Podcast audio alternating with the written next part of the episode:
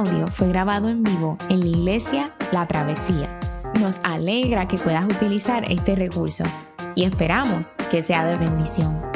Queremos que sepas que nuestra más profunda convicción que no importando cuán útil sea esta grabación, nunca podrá sustituir la experiencia de pertenecer a una iglesia local. Sería un placer tenerte junto a nosotros en la travesía, pero de no poder ser así, nos gustaría ayudarte a encontrar una congregación donde puedas pertenecer y servir. Una vez más, nos alegra que puedas utilizar este recurso.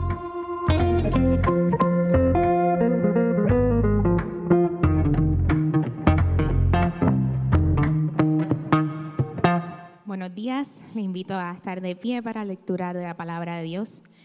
El pasaje se encuentra en el Evangelio según Marcos, capítulo 14, versículos del 22 al 31. Así dice la palabra del Señor. Mientras comían, Jesús tomó pan y lo bendijo. Luego lo partió y se lo dio a ellos, diciéndoles, tomen, esto es mi cuerpo. Después tomó una copa, dio gracias y se la dio a ellos, y todos bebieron de ella. Esto es mi sangre del pacto, que es derramada por muchos. Les dijo, les aseguro que no volveré a beber del fruto de la vid hasta aquel día en que beba el vino nuevo en el reino de Dios. Después de cantar los salmos, salieron al monte de los olivos. Todos ustedes me abandonarán les dijo Jesús. Porque está escrito, heriré al pastor y se dispersarán las ovejas. Pero después de que yo resucite, iré delante de ustedes a Galilea. Aunque todos te abandonen, yo no, declaró Pedro. Te aseguro, le contestó Jesús, que hoy, esta misma noche, antes de que el gallo cante por segunda vez, me negarás tres veces. Aunque tenga que morir contigo, insistió Pedro con vehemencia, jamás te negaré. Y los demás dijeron lo mismo. Esta es la palabra del Señor. Pueden sentarse. Dios les bendiga. Estamos en estas semanas en, en, la Iglesia de la Travesía en una serie de sermones que se llama Quietos. Eh, y hemos estado hablando esta semana sobre el descanso. Eh, no solo sobre el descanso físico, sino más importante aún sobre cómo aprendemos a descansar en el Señor. Y nosotros somos una iglesia que le da mucha importancia a, los sacramentos. Nosotros creemos eh, que cuando nosotros tomamos la cena del Señor, más allá de recordar algo, creemos que hay algo especial, hay algo misterioso, hay algo espiritual que Dios está haciendo cuando nosotros cada semana tomamos la cena del Señor. Y queremos hablar hoy sobre cómo nosotros descansamos en este sacramento de la cena del Señor. Cómo el sacramento de la cena del Señor es un medio que Dios usa para traer descanso a nuestra alma. Y este pasaje del que yo voy a predicar hoy está en los últimos capítulos del Evangelio de Marcos. Y ocurre específicamente el día antes de la muerte de Jesús. Y yo creo que es importante entender el, momento histórico en la vida de Jesús en el que Él dice estas palabras en la última cena. Porque cuando leemos de cualquier figura de la historia, eh, sus palabras antes de morir siempre son algo importantes. Los fundadores de las religiones más importantes en el mundo, Confucio, Mahoma, Buda, todos murieron de viejos, de alguna forma en una posición de, triunfo, en una posición de comodidad. Pero con Jesús no es así. Jesús muere prácticamente solo. Algunos de sus discípulos lo niegan, lo entregan, lo traicionan. Jesús no muere como los fundadores de otras religiones. Muere joven, muere desnudo, muere humillado públicamente y preguntándole a Dios que por qué lo ha abandonado. Y la pregunta sería, en un mundo de influencers que, que busca seguir a gente de acuerdo a sus resultados, de acuerdo a lo que ha alcanzado, si este es el tipo de líder que nosotros queremos seguir. ¿Por qué decidir caminar en los pasos de alguien así? Y lo que yo quiero proponer esta mañana es que lo que creemos los cristianos es que Jesús no es solo un líder que enseña algo grande y muere, sino que precisamente su muerte, el mensaje, lo que él logra con su muerte, que se explica en este pasaje de la última cena, es la espina dorsal de conocer quién es Jesús. Y este es el mensaje que ha transformado vidas por más de dos mil años. Entonces, ¿qué es lo que dice que Jesús aquí que, que es tan especial? ¿Cómo Jesús explica el significado de su muerte en la última cena? Y hay tres cosas que vamos a ver aquí. La primera, ¿cuál es la importancia de la muerte de Jesús? La segunda, ¿qué logra Jesús con su muerte? Y la tercera, ¿cómo su muerte nos trae descanso? ¿Cómo su muerte nos trae descanso? La primera, ¿cuál es la importancia de su muerte? Y lo primero que yo quiero que veamos es el contexto en que se da esta última cena de Jesús. Dice en el versículo 14 que esta cena se da el primer día de los panes, de la fiesta de los panes sin levadura, cuando se sacrificaba el cordero para la Pascua. La Pascua. ¿Y qué, era la Pascua? Pues era una comida que se celebraba una vez al año y conmemoraba un momento importante en la historia de los israelitas. Cientos de años antes, los israelitas habían sido esclavos del faraón en Egipto. Y cuando estaban pasando la mal como esclavos, Dios los liberó. Así que la Pascua era la comida que conmemoraba este evento importante en la historia de Israel como nación. Ahora, ¿cómo se llevaba a cabo la Pascua? ¿Cómo se llevaba a cabo esta cena? Pues en la mesa en que comían habían cuatro copas de vino y en cuatro momentos distintos de la cena, la persona que oficiaba la cena se levantaba de su silla y decía varias cosas. Y cuando tomaban la última de las copas, la cuarta, todos juntos cantaban un himno que se llamaba el Alel, que son fragmentos del Salmo 113 y el Salmo 118. De hecho, e, este es el himno que dice en el versículo 26 que ellos cantan, al concluir la cena. Dice, cantaron el himno. Se entiende lo que entienden sobre la Pascua, que es este himno.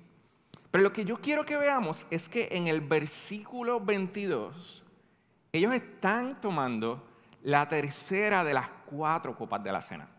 Y en esa parte era la costumbre que el que presidía la cena, quien en este caso era Jesús mismo, se levantara y bendijera los distintos alimentos que comían.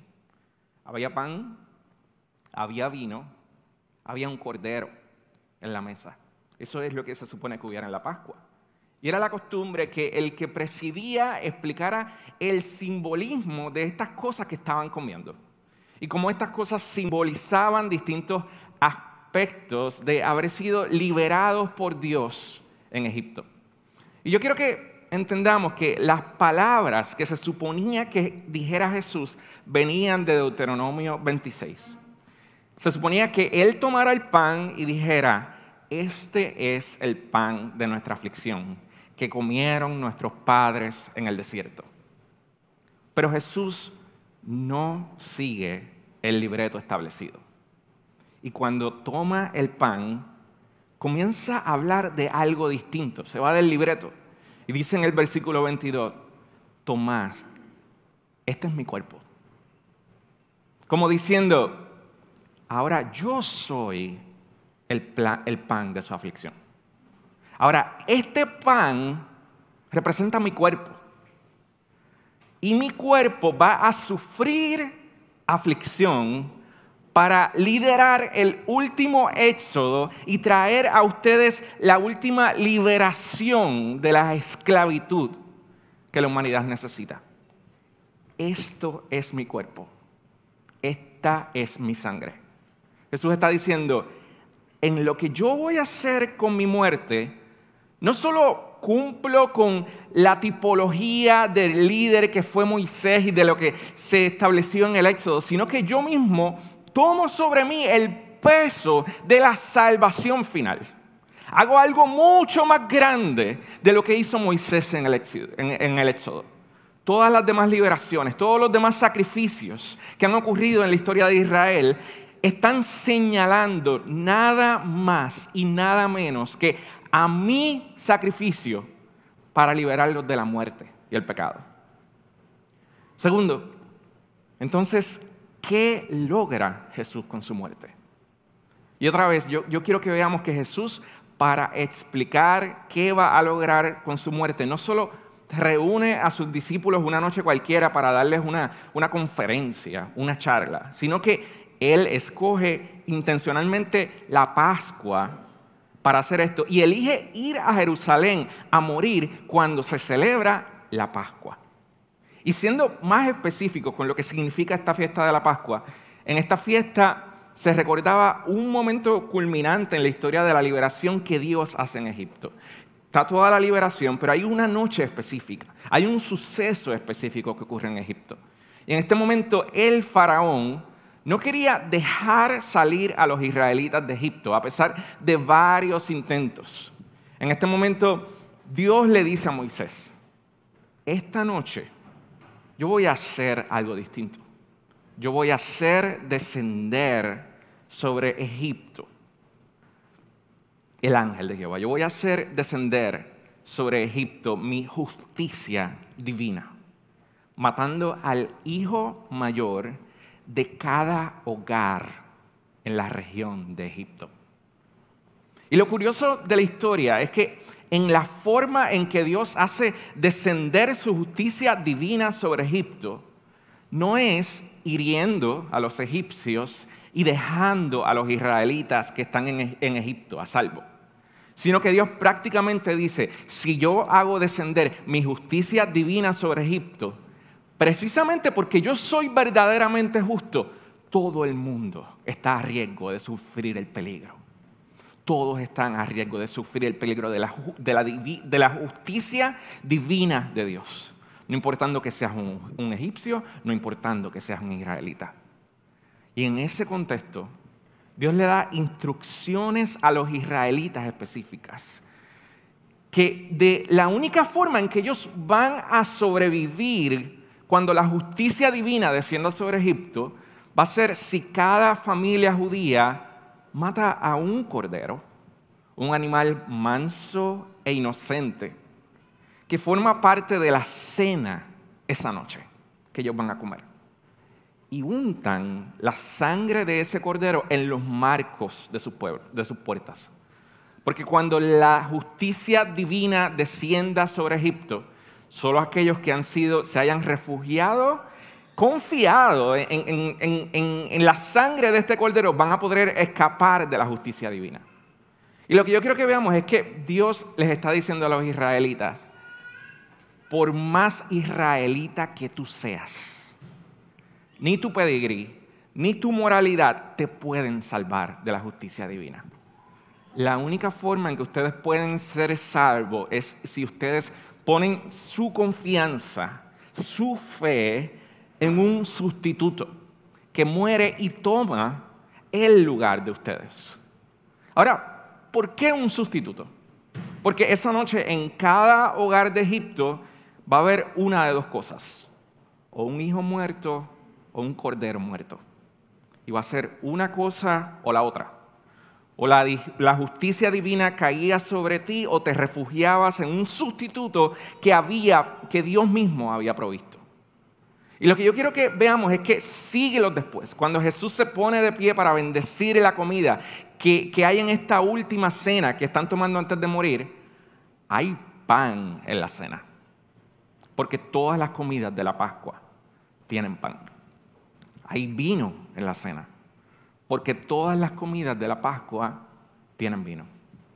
Pero ninguno de los evangelios registra que hubiera un plato principal, que hubiera una proteína, A diferencia de la costumbre de todas las demás fiestas de la Pascua que se están llevando en Jerusalén en ese momento, en esta cena de la Pascua no hay un cordero. Y la respuesta es que no había un cordero sobre la mesa porque el cordero de Dios estaba sentado con ellos en la mesa, diciéndoles, yo soy su sustituto hoy. El día de mañana yo mismo voy a tomar sobre mí la justicia divina en favor de ustedes. Y yo quiero que, veamos que esto no es algo que Jesús sencillamente se inventa en este momento, a última hora, sino que toda la Biblia, toda la Biblia está apuntando un patrón hacia este momento. Desde el principio de la Biblia. En el libro de Génesis se cuenta un relato de un cordero que es un sustituto del hijo de Abraham, Isaac. Luego en Éxodo, en el sistema sacrificial en Levítico, hay un cordero que se ofrece por los pecados del pueblo.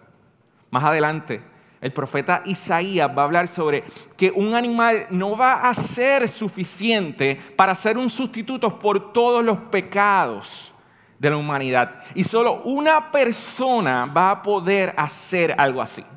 Así que Isaías habla en Isaías 53 de este hombre que va a venir un día. Este sustituto va a ser llevado como un cordero al matadero. Y el Señor va a cargar sobre él el pecado de nosotros. Y cuando entramos a leer los evangelios, al principio del evangelio de Marcos, aparece Jesús al lugar donde está Juan el Bautista bautizando a gente. ¿Y qué es lo que dice Juan el Bautista? He aquí el Cordero de Dios. El que nos ha ido anunciando la palabra de Dios por siglos y siglos, que quita el pecado del mundo. Y uno ve todo esto ahora y se pregunta, pero ¿por qué necesitamos un sacrificio? ¿Por, qué Dios no puede simplemente amarnos? ¿Por qué necesitamos un Dios así de sanguinario? Este asunto de sangre y matas para que ocurra la justicia. Y la respuesta, lamento decir que no la puedo contestar del todo hoy porque no tengo todo el tiempo, pero tiene varias ramificaciones. La primera ramificación tiene que ver con entender qué significa la santidad de Dios. La otra, cuál es la magnitud del problema del pecado ante la santidad de Dios.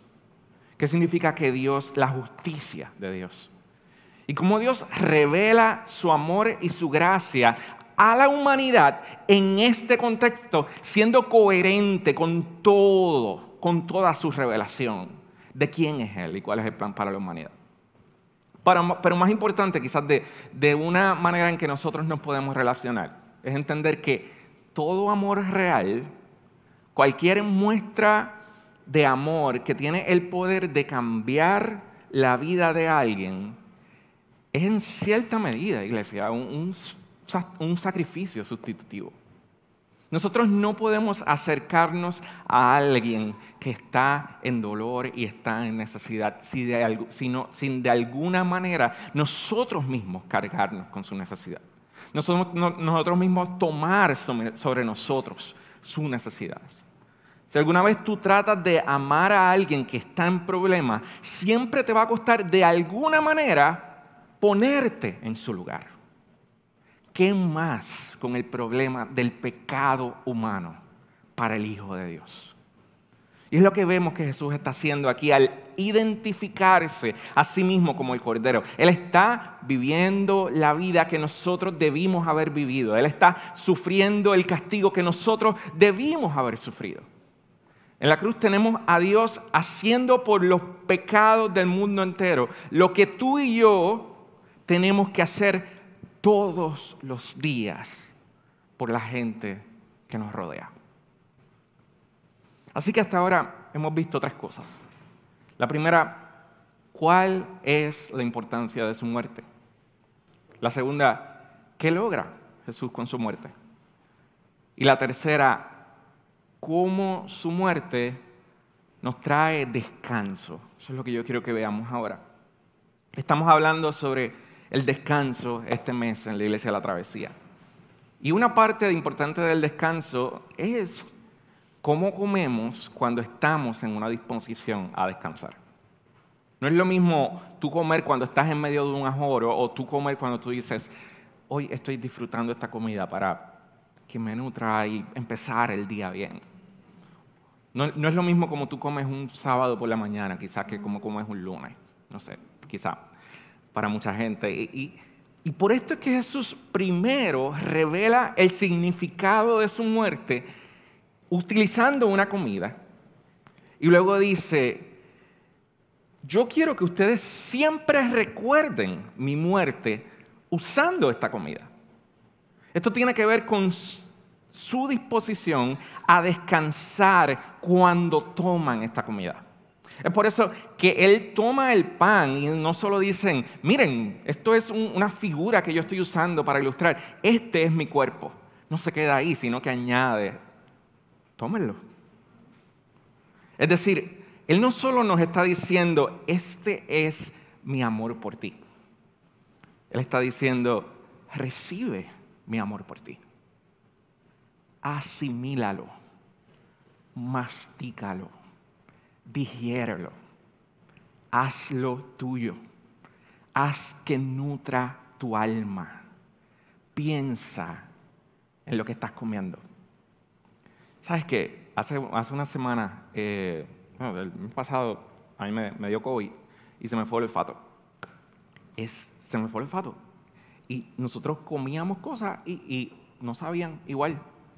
Fuimos a Chick-fil-A y era como que siento la sal, siento esto, pero no siendo. Entonces, de momento tú empiezas a analizar, porque me puse a buscar videos en YouTube hablando sobre cómo tú pierdes el olfato, y hay todas unas terapias que te dan a oler distintas cosas para que tu cerebro empiece a asimilar otra vez los olores. Y yo comía todas las mañanas, abría el frasco donde tengo los granos de café y decía, no me huele, no me huele. Y el primer día que nos olió el café fue una fiesta. Nosotros estábamos, mira, huélelo, huélelo, huélelo. No huele otra vez el café. Algo así es lo que está diciendo Jesús asimila lo que mi amor por ti. Entiéndelo. Celébralo.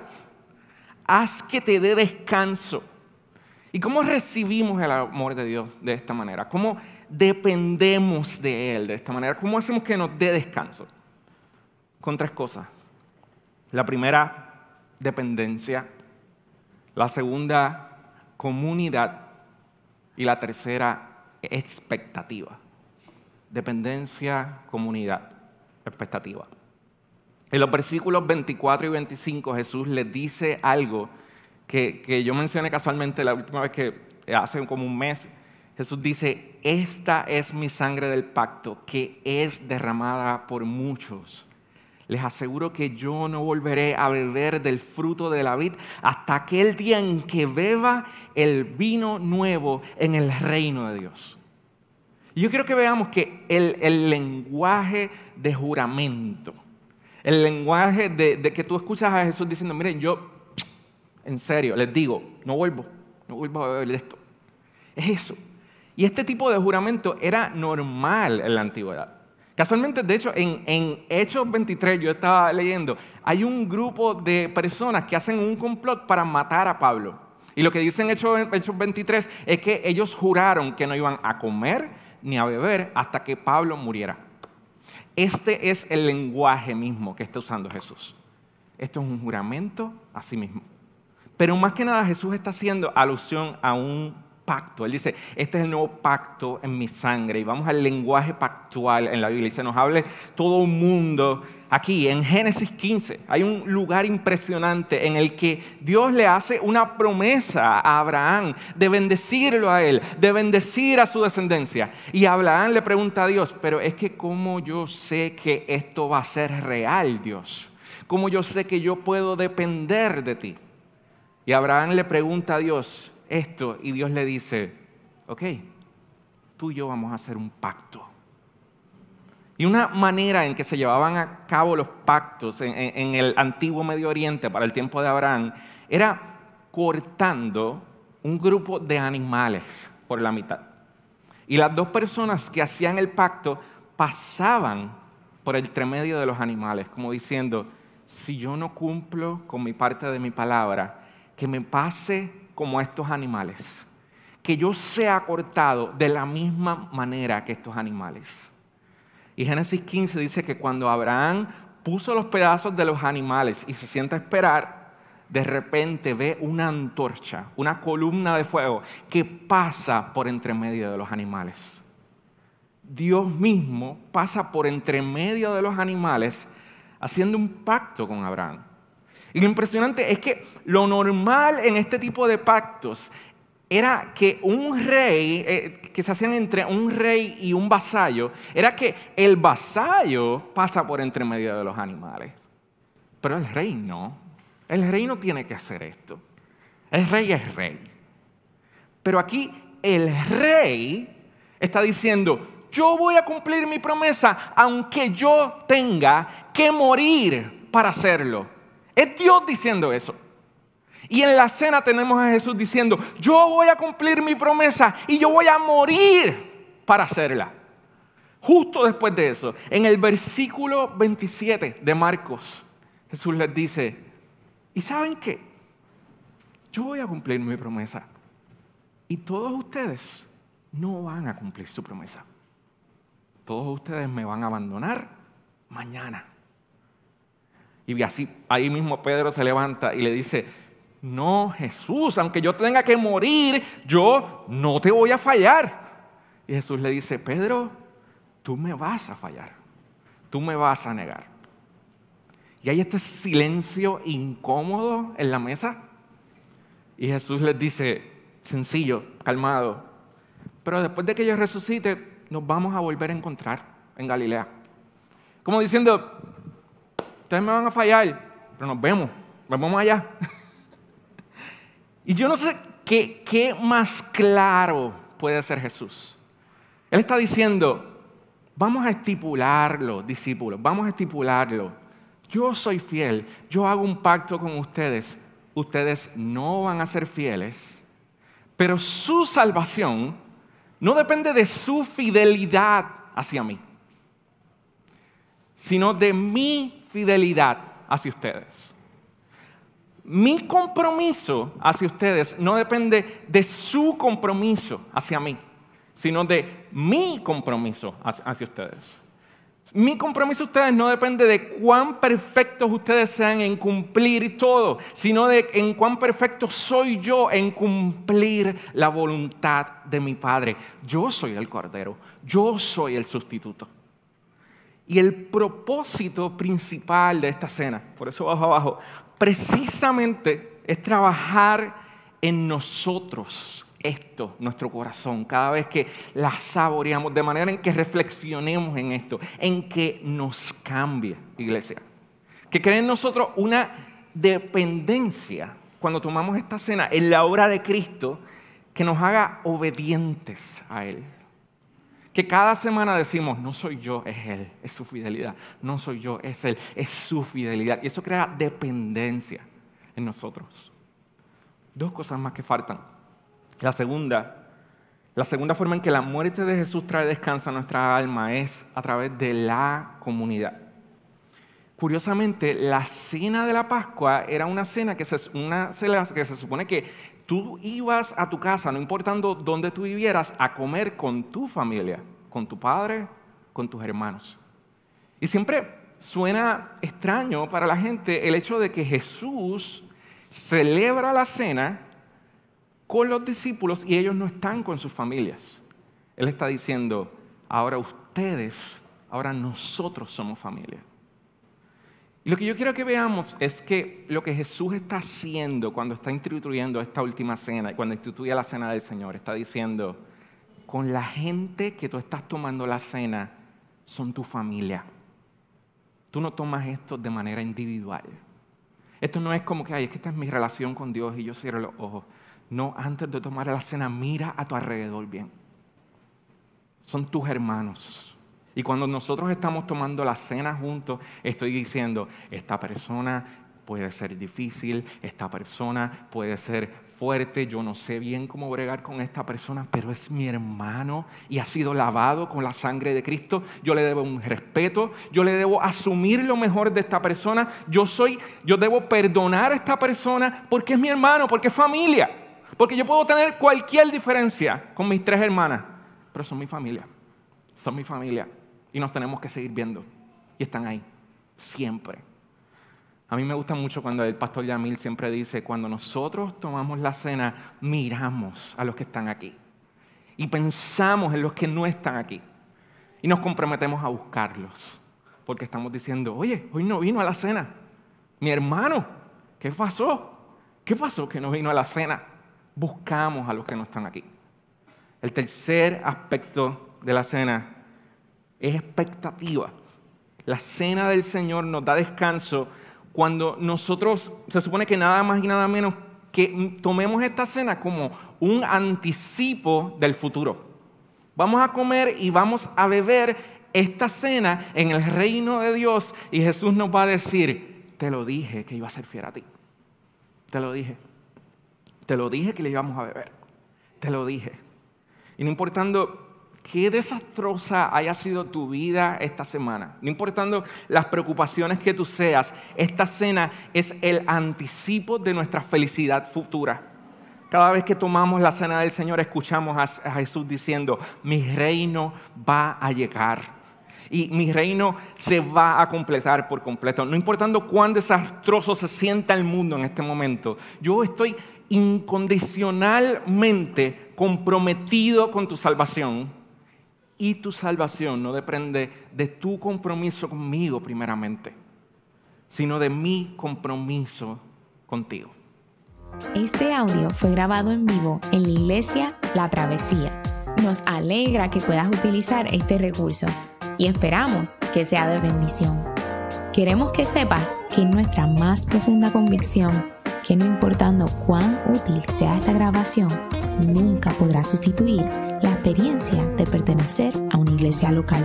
Sería un placer tenerte junto a nosotros en la travesía, pero de no poder ser así, nos gustaría ayudarte a encontrar una congregación donde puedas pertenecer y servir. Una vez más, nos alegra que puedas utilizar este recurso.